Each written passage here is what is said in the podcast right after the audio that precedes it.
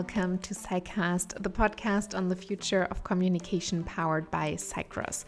We're at Cycross, we're building a software solution for company internal communication via audio because we want to bring the power of audio and podcasts into company internal communications. So you can already hear we are a little biased. We like audio, we think it's a great tool. And now, in the last few weeks, audio really experienced another push. There was Clubhouse, a lot of people started to use it, audio appeared on their radar, of course, since many years already, but especially during the corona crisis, podcasts also became more prominent. And so I said, let's have a special special audio week and let's talk to cool people about what they are doing with audio and how they are using audio. And today you are listening to the only episode that is in English, and that was with the founders of Dive. Dive is the German Clubhouse, so to say. So they're building a solution very similar to Clubhouse, some little different focus, little different features, but I don't want to tell you too much because I had Dmytro and Lucas joining me. They are two of the five founders from Dive, and we talked about what Dive is, what they do, where they want to get to with this, and why they believe that audio has a bright future ahead. Here they are for you.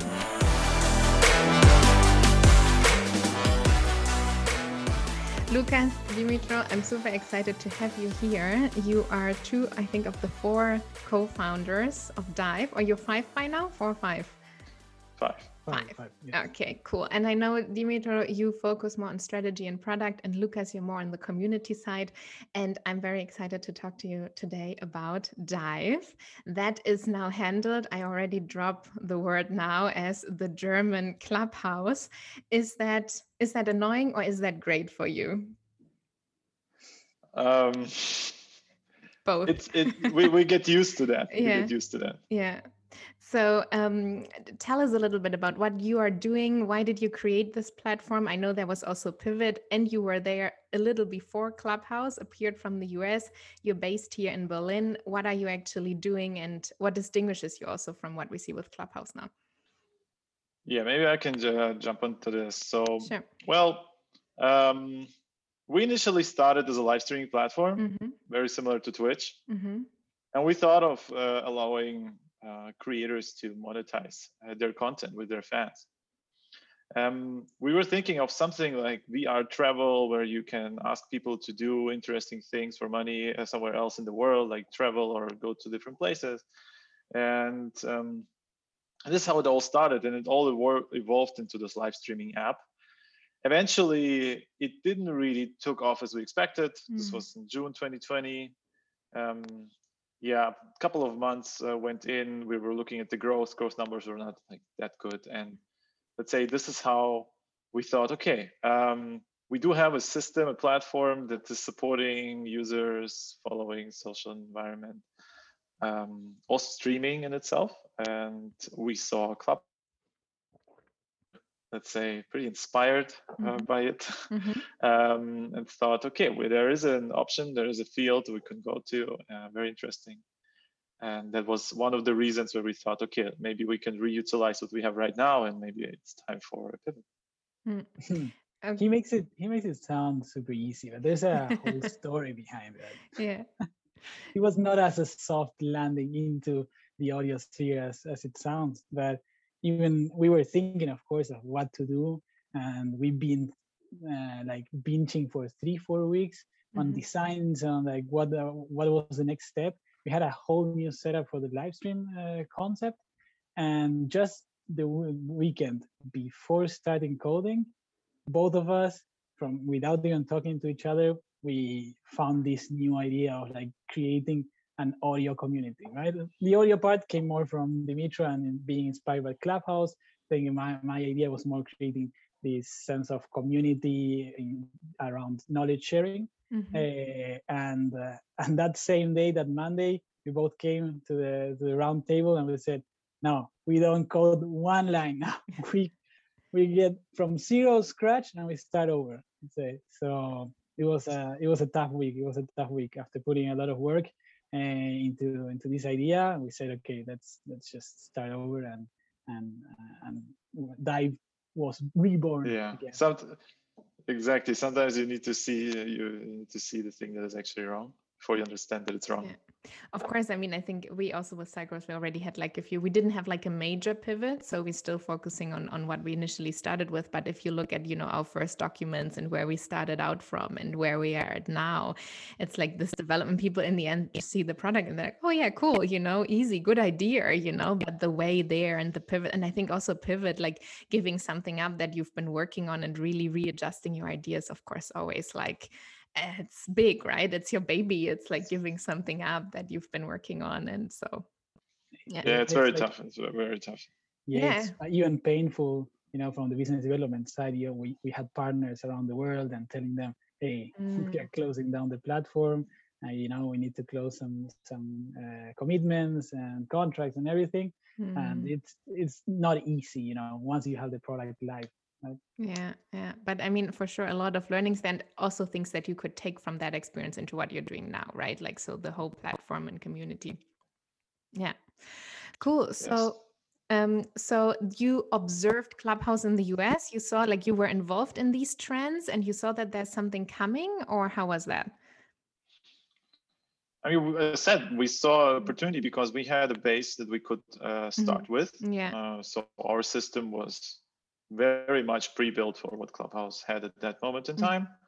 Um, we understood that we are also interested in audio, and that's why we thought, okay, let's reutilize that. But uh, we, of course, understood we just don't want to copy that. It makes mm. no sense. You can't yeah. just enter into a hype market, and that was also the reason of uh, having a, a, vision around professionals. Mm. Um, we we saw that we have a lot of network that are mostly professionals in startups, of course, in the digital area, but also others. Mm-hmm. And we understand that there's a problem nowadays to actually be connected and exchange and have the knowledge exchange kind of running. Um, and we thought, okay, this might be the thing. We can leverage that. So we have the right background at this moment. We have the system in place. Uh, we don't really compete with Clubhouse in being uh, the Twitter for audio. Mm. And we sort of thought, okay, what, what if we will be the LinkedIn for audio? Yeah. And uh, this is where it then went out. Okay so you would more say like the linkedin for audio. Okay so that's like sort of your the comparison you're making. Okay because i also i read in an article that you said you were basically inside the let's say startup community sending voice messages and like how do we get funding and things like that. And you thought okay was that sort of where this idea came from or? I think it came from two sides. One, mm-hmm. because yeah, we were struggling with the first concept. And so it was, yeah, both of us, we were trying to reach out to our contacts, say, how do you solve this? How do you solve mm. this? How do you solve this? And we saw that it was mainly through WhatsApp or LinkedIn code connections, stuff yeah. like that. And there was no real community that we could reach out to, but it was mm. our contacts. So that was one of the ideas. Mm-hmm. But second, I think we also saw in the live stream in our product that uh, our users, the, the main users that were coming back and they, they had an audience, were just using the camera to uh, point at their face. They were not showing their surroundings and stuff yeah. like that. They were having trying to have a conversation with the mm. audience. So I was like, okay, why do you need a image for that? You don't need a screen for that. Yeah. Better to have more more people involved live in audio than have you know the the heavy weight of a of a screen there. You know that you have to be prepared for it you have to be looking good you know? Mm, yeah. of course it's a very different different setting. Yeah and dimitri you already mentioned a couple of things that distinguishes you also from from clubhouse and i think you know you observed a lot that happened also the last few weeks in uh, in germany and people are screaming for you to come into the market right? Because they of course have quite some criticism in terms of what uh, clubhouse is doing and so on. We can discuss that in a moment as well. But what would you say first of all what is what distinguishes you from what clubhouse is doing I mean, as, as said, I think one of the big parts is our focus on the niche of professionals, mm-hmm. whereby Clubhouse is focusing on a very, very broad market. Yeah. And this is a this is the big one, and it shapes the product by itself. Mm-hmm. Um, I mean, but this is from the yeah direction perspective. Uh, at the moment, for example, what distinguishes us is we have an Android version. Yeah, exactly. So I think a lot of people are very happy about that. Yeah. Uh, we are trying to comply much more uh, with GDPR mm-hmm. than Clubhouse. Mm-hmm. Uh, we have our whole setup in Germany, and we have also built our own infrastructure. So we have this is our own backend. Mm. Uh, we don't use any provider for the streaming technology. This is ours. And we have exceptional audio, which is much, much better than you can hear on Clubhouse, Hangouts, Zoom, or anywhere else. Okay, cool. So uh, we can look forward to better audio quality on Dive. Yes. Okay, cool. And um, I read that you also you do not record the audio. That was a point you made, and you have um, also private rooms, right? Like peer to peer. That's something that is already implemented now.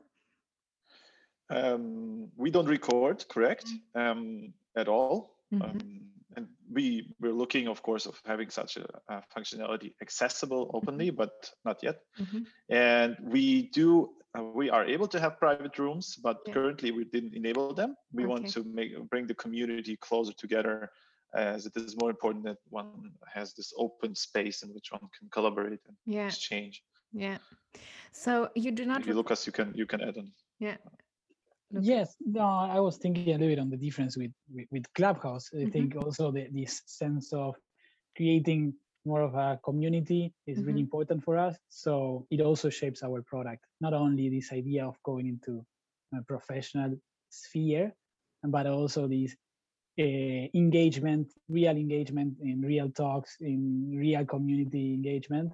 Uh, that uh, it's already uh, shaping how the way we think of the product, mm-hmm. uh, the the incentives that we put, the type of you know even gamification that we are thinking of, the moderation that it's taking taking place, and even you know the first cohort of the community that that we try to bring. Mm-hmm. We don't mm-hmm. try to bring you know just VCs or big names that will bring a lot of mm-hmm. followers, but we try to bring you know a cohesive uh, community that can create uh, value Uh, from themselves, right? Yeah. Yeah. I mean, I know from myself from Cycross, it's always a bit like, you know, people try to find comparisons. So us, they often say, oh, so you are a Slack, but audio. Now you say, yeah, we're like LinkedIn audio is always like you're doing something very new. And then people try to somehow, you know, they try to grasp it. And for us as well, I mean, Clubhouse, we were, of course, like, um, you know, amazed by it as well, like by the hype it created. And for us, it was I, I have since these three four weeks it's now here so dominant in germany i have to create much less why audio right like this question like why audio is like people get it much more. So i think it's also um yeah in a sense a blessing. How was that for you when you saw it how it took off? Were you amazed by it? Did your sign up skyrocket? How, how was it for you? How did you observe it? Um I think we have some interesting things happening there. Uh, we had a lot of sign-ups of course. Yeah. We had a lot of um, site traffic coming mm-hmm. from it, like a lot, mm-hmm. especially because we are uh, optimized in our positioning in the App Store mm. and are staying next to Clubhouse when you type Clubhouse. Yeah. Which gives us a lot of uh, good uh, traffic, let's mm-hmm. say so it, that, that affected it too but i think also as you mentioned any conversation with mm. people around us our network um, was pretty pretty good scene. I mean we have we're in a good position right now right lucas? What did you did you got uh, people telling you? Yeah, open yeah. up open up right now. Basically basically two things. I I, uh, I think we it was much easier for me to explain the concept yeah. like this.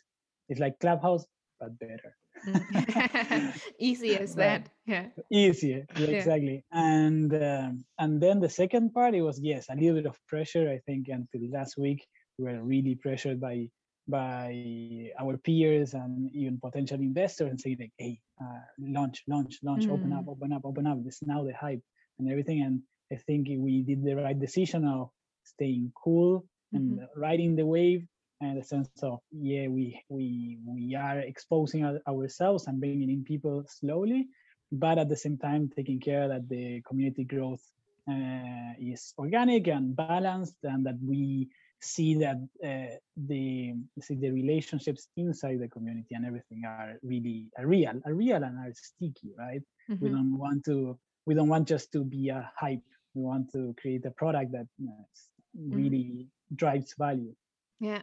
So is there is it from a com community reason that you open it up slowly or is there also a tech reason? Because I, I think I'm on spot, I don't know, 1,400, 1,500, Mhm. right? Like when I did it like a week or two ago and I see how people put their positions there on the wait list. So um, what is your reason for for opening up slowly? Yeah, uh, it's mainly community. It's Yeah, mostly okay. community focused. Okay. But technically, we don't have a problem with that. We Okay. we've been handling tens of thousands of scooters. Uh, that's not a problem. Yeah, yeah. Uh, Yeah. Before, if you can, if you compare it to to to our previous business, um, yeah. So it's it's really about community Mm. shaping it. As Lucas said, we want to. It has to be organically. Um, we want to understand our um, cohort. We want to want to understand our, our user group much better. So we are also joining most uh, almost all talks that are happening on Dive today. Uh, we are discussing them. We are uh, we we try to understand this behavior and how people touch the problem. What do they need, right? What are the biggest features that people need? Are they satisfied? Not. What problems are appearing, etc. And this helps a lot. This helps a lot to um, yeah engage people and make them excited for the Yeah. for the product. Yeah. No, and I, I actually have another question to that because I saw, I read somewhere, um, someone said in a LinkedIn comment that you guys are still joining a lot of talks. And I thought, oh, that's so cool, you know, really like being there, engaging, understanding. And also from the point that you do not record audio, right? So that you can react in terms of you can still sort of act as moderators, right? But probably already know, I don't know if, if people open rooms in the middle of the night, you can't be there, right? Um, you're not always there, right? Or, Yes, yes. Not always there. We try to be as much as possible. yeah. Of course, uh, also not not not imposing ourselves. Yeah. Some, sometimes as an audience, we had already uh, an example of a a girl that she slept with the room open. Uh, Yeah. so it's already happening. Uh, but yes, we already are thinking, okay, of course, this is not scalable. How do we do it? Yeah. So we look really fondly on, on examples of communities that already work a Mhm. lot, like some Discord servers. I can name a few later, but hmm uh, basically what they do is uh, they engage the community to take care of itself, right? Yeah. So you have to give the community a structure and the tools necessary for for them to take care of themselves as well as well right you give an example you give the tools and of course you overview uh, for Mhm. extreme cases but you need to give them the responsibility as well and and help Yeah. them help help help us. Yeah. Because I find that a very interesting question because when Clubhouse came out and people said, and oh my God, and they're recording and so on, I was like, yeah, okay, but it's such a new um like medium in a way, right? Like what do you do if you don't record? How can you follow up on what's happening? How can you if someone also record like says, you know, something's going wrong here in the room, how can you look into it? But how how do you think this can work in the future? With with community Um, so- managers or also recording or Yes. can you so, uh, mark yeah. something and say this guy uh, you know but then how do you follow up on it So as Lucas mentioned, there will be a community structure or, Mhm. and with different responsibilities. There will be platform-wide moderators that will be able to join the rooms if they are called, hmm so-called guardians. okay Lucas's idea. um, uh, I but, came up with uh, the name. We can change it Yes. if you don't like it. no, but that's it's important to create uh, instruments and uh, structure for the community in which they Mhm. can uh, exist by themselves and um, assign themselves certain responsibilities, but also from, through us. So uh, for now, yeah, we're joining the rooms. Honestly, right now, uh, it's not even.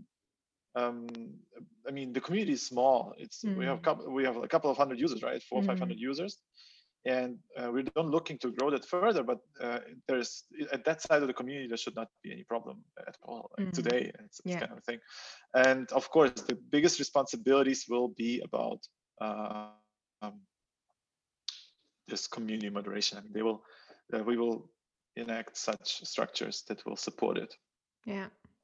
Cool. Yeah. lucas you so people can come in and kick out without without audio recordings too. Okay. So uh, audio recordings is not on your agenda for now? Not for the purpose of moderation. Okay. Uh, it might be as a functional purpose for uh, you as a host. Uh, if you would like to record your room and therefore every user who's joining the room has to accept these conditions. Um, and then you can record it, but not in the background. So we don't have for that. okay It's also one of one of the reasons for that is that the conversation appears differently if it's recorded Sure. and if it's not recorded. Sure. And we, uh, as we're looking into knowledge exchange, we want the people to feel as free as possible Mm. and as open as possible. And with recordings, you actually, yeah, just uh, work against that. For we believe that we want to provide the best environment for knowledge exchange. And this is how it basically works. Mm. Mhm. Yeah, yeah, I find that interesting because it's the same with podcast recordings. As soon as you switch the microphone on, something changes, right? Because people know they're now like on on tape, sort of. I don't notice it so much in Clubhouse, though. I often think it's okay because it's you don't really. It's not like a podcast recording. It's a bit different, but I can appreciate. Like I, I- see what you mean by, um, yeah. If you record it, it's it's a different setup. Maybe some people have it in the back of their minds, right? That it's not entirely private, let's say, and um yeah could go somewhere lucas Yes. did you want to add something to that point Um, no, a little bit on what Dimitri was saying, and also that I think the biggest issue on the recordings themselves is what do you do? What's happening with those recordings, with those uh, Mm. audio files, right? yeah Um, but yeah, we are looking today more into giving tools to the to the community because in that sense you also empower them Mhm. right? Uh, eh, of course, it's eh, it's like uh, it, it, we we take the example of a lot of really engaged communities in the internet and also in society today.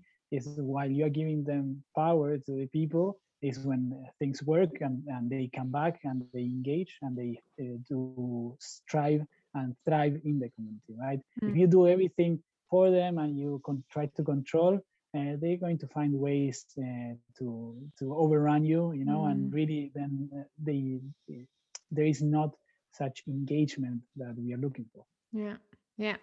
Cool. Another topic um lucas that probably you're looking at a lot as well is diversity. So something that is now discussed a lot also in um, the whole clubhouse setting in terms of access uh, you know who can invite people who can who can get in of course only available for iphone and also generally who's speaking and who's saying what, who's part of the bubble.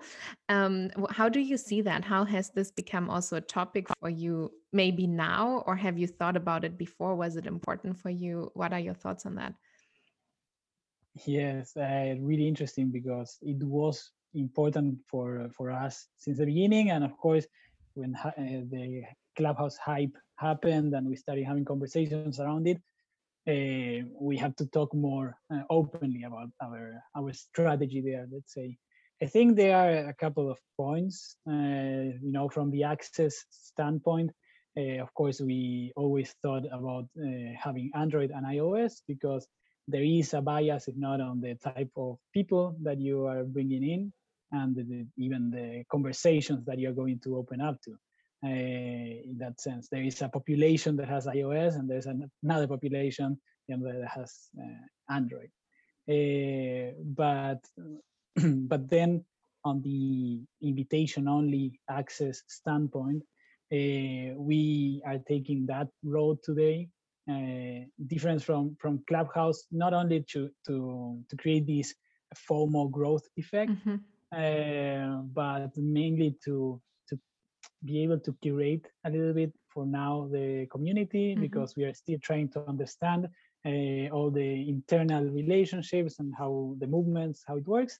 Uh, it stays open the question of how we're going to do it later Mhm. uh, we are really focused and really, I say, um, active about thinking on inclus- inclusion and diversity. We have weekly talks with some uh, what we call like ambassadors or thought Mm, leaders around mhm. this, um, because we are not experts at all. I think we we never tackled this before in other products Mm. that, that we did. Uh, so sense and we asked for it. Uh, but I think the the key the key aspect there is to to be open about it, talk it, bring it to the table, and be actively looking for solutions. Mm. Um, so yes, I don't know. I'm always talking with with my girlfriend. She's an uh, Indian American, Mm. right? So she has another perspective as me, as a Mm. Latin American, and another perspective than Dmytro, that is a Ukrainian uh, raised in Germany. So luckily our diverse team has different perspe- perspectives we are still of course uh, lacking some uh, points of view and we always bring the community for that you know to to help us with that yeah maybe also one one thing to to the invite system to add um, if clubhouse at the moment has an invite only system we still have a wait list where you can get access without an invite mm.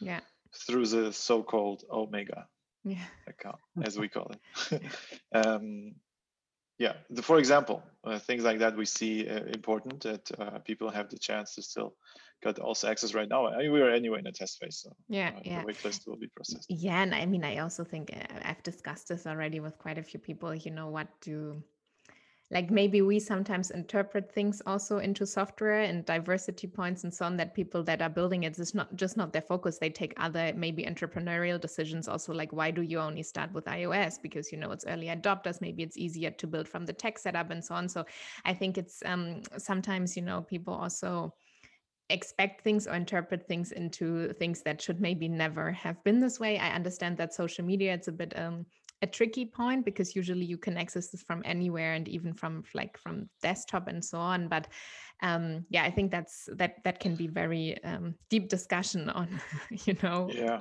absolutely. What- but that's that's something uh, for example also something we see um, on the diversity side right? Mm. because uh, clubhouse doesn't have android one i mean this is our assumption at least. One uh, one thing is that android users are part of society. Mm, uh, they are mm, controversial have very often controversial points of views and they are the ones that are the other side in the discussion yeah. because uh, we have a polarized world right? We have we we have a Mm, apple and android devices. It's just like it's just like that and that's Yeah. and that's normal and if you if some of your friends have android and if you cannot invite these friends this platform will not really make a sense for you and Yeah. you don't really want to come back because it doesn't really um, play up to the to the full potential Yeah. so uh, this is uh, in our in our point of view uh, was in my point of view always very important that you mm, you don't miss out on this. And when Clubhouse has issues with retention, and this is known, since they were in the US, they are constantly grabbing into new markets and or the new target groups to build up user bases. But uh, if you talk to someone in the US that has been using Clubhouse in May 2020, they will have a totally different opinion about it today mm. than it was back then. And for that, there might be different reasons. But yeah, and the we'll keep that open. yeah and the and the opinion is different in terms of retention and who can who can join and who can be there or what do you think Uh, it's today. It is Mm. um, mostly about the quality Mm, that is uh, coming up from the conversations in Mhm. Clubhouse.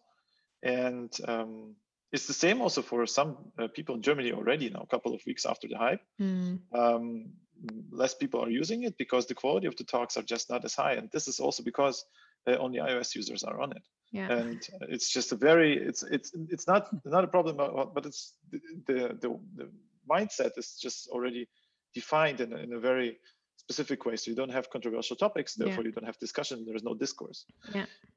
This and this affects it. And people that we talk to in the US are saying, yeah, Clubhouse yeah was was a thing, but right now is full of uh, yeah, uh, not like weird discussions about whatever stuff. yeah um, yeah yeah no i mean i mean yeah. I, I totally agree with you and i think also now you have these diversity talks also in terms of like who's speaking who who is actually on stage even though yeah it's sort of open but is it really you know who's usually hosting and talking and so on so i think there are a lot of interesting points to look at and i totally agree with you i yeah i just think that there are many perspectives of course to look at this and i think when this whole diversity topic came up so soon you know sometimes i think yeah people expect certain things or interpret also things into something that maybe it is just not you know these guys never wanted to build an inclusive diverse platform maybe you know so and that's just not it right? Um and then of course if you want to be part of it or not um yeah is is is then a whole other question. But um i totally yeah i totally agree with you. And i think also that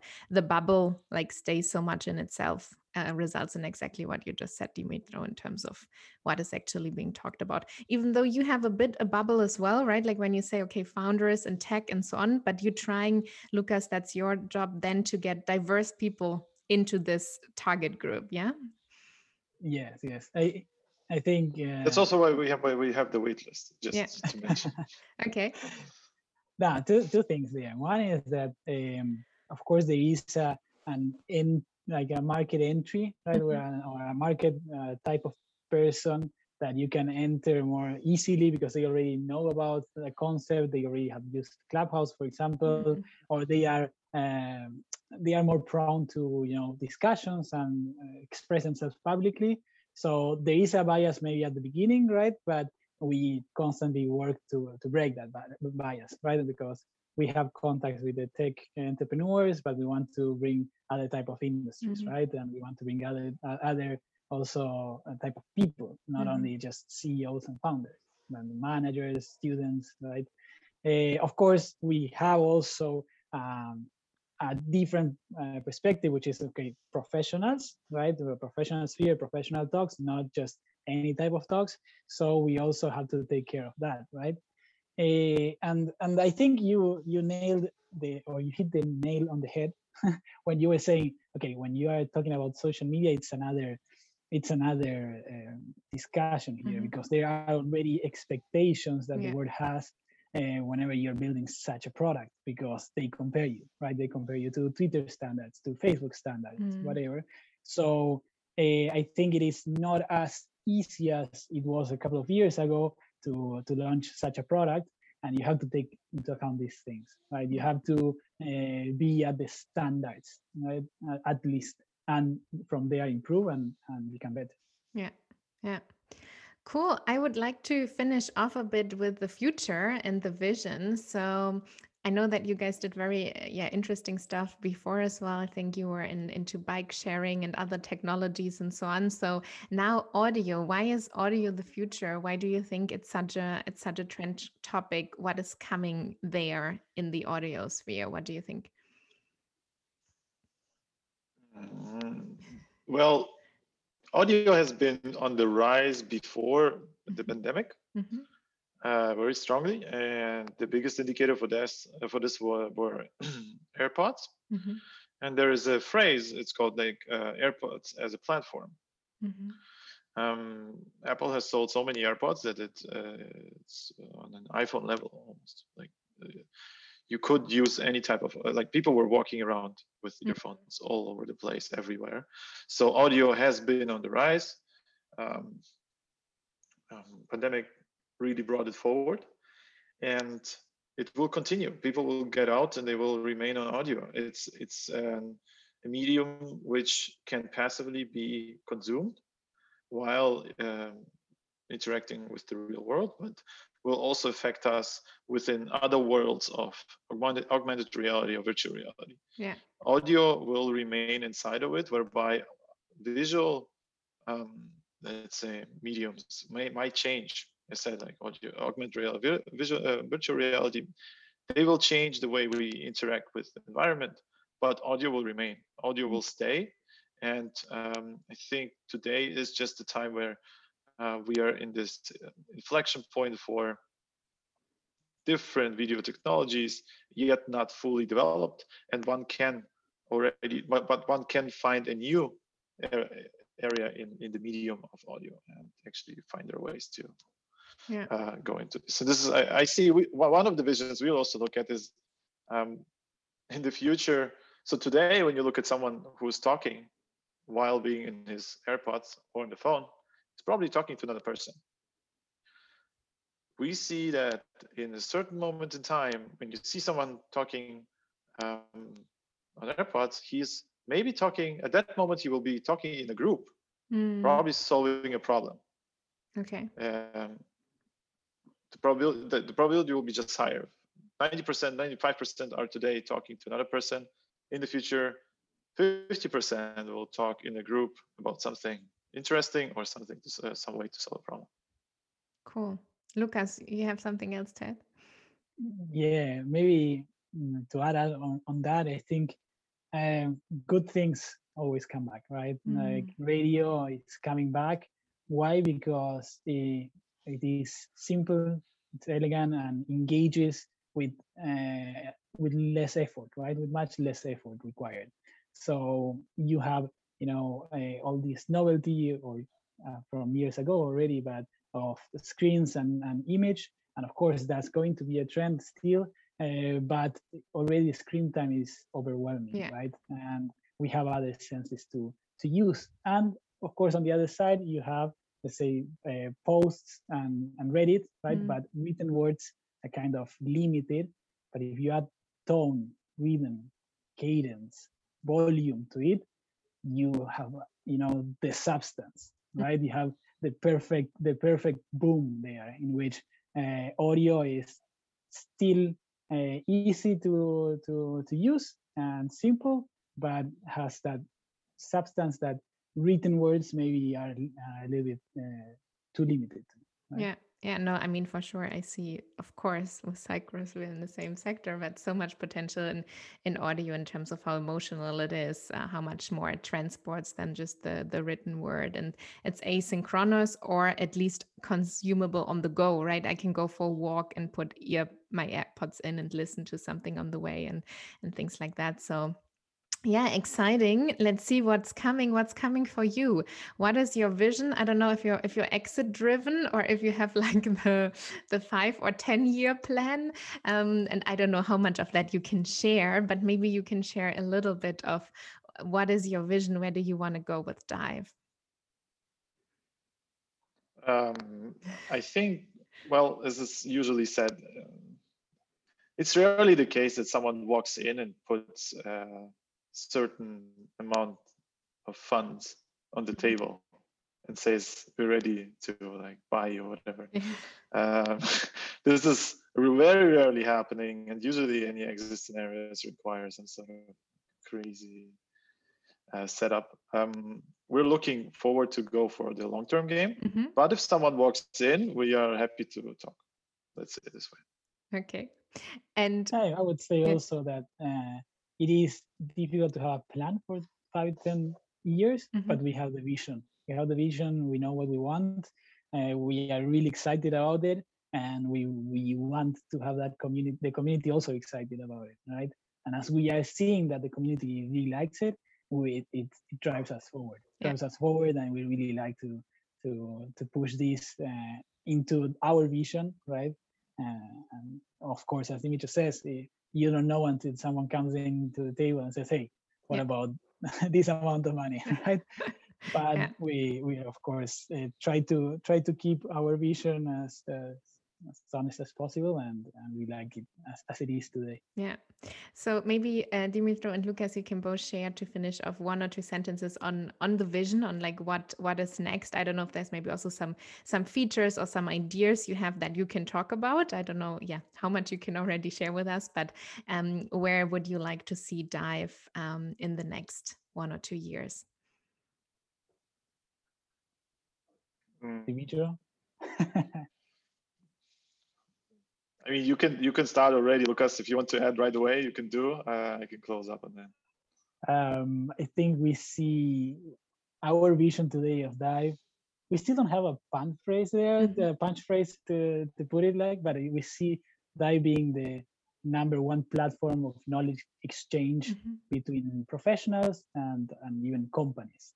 Uh, um, as Dimitri was saying a little bit on this image of people walking around the street and already while they are doing something, they have their the AirPods, their, uh, you know, on their on their ears, and they are solving problems, right? They come with an idea and they convert it into a product because they are able to connect with the people that they need to connect. Mhm. Uh, so our vision is towards that, creating this platform where people can find the right people and the right tribe, the right community in which to engage and uh, and create value together through this cooperation. Cool. And Dmytro, the last word, whatever you still want to add and say or haven't said today, feel free to share it now. Um, yeah, um, get on the wait list so you can very Exactly. soon dive right into it.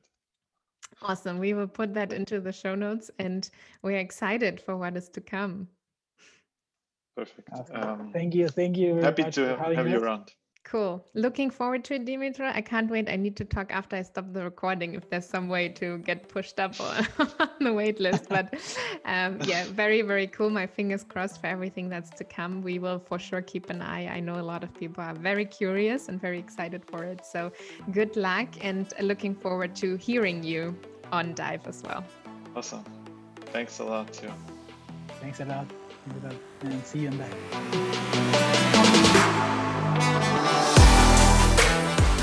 So this was Dive, and this marks the end of our first special audio week with Johan and I talking about the future of audio and podcasting in very different settings with Deutsche Telekom and Lina from Deutsche Telekom talking about internal and external podcasting, and today with the Dive speaking about the future of social audio. I'm by now also on Dive with very legal means. So I had someone sending me an invite that was already on the platform, and I have a few invites left also at the moment. So if any of you guys listening are interested to check it out, then feel free to reach out and I send you over an invite as long as they last and you can come over and have a look around Dive and hear around Dive. Like we discussed in the interview, it's similar to Clubhouse, but there are a few different features. It's a little bit a different vibe, and like we said, it's also available for Android. I'm looking forward to hearing from you, and I'm looking forward to the next week where we have three more special episodes with Ingo from Otto talking about their external podcast with Roman and Alex that both do something very special and new also in the audio sphere. And I'm very much looking forward to sharing this with you, looking forward to hearing from you, and take care.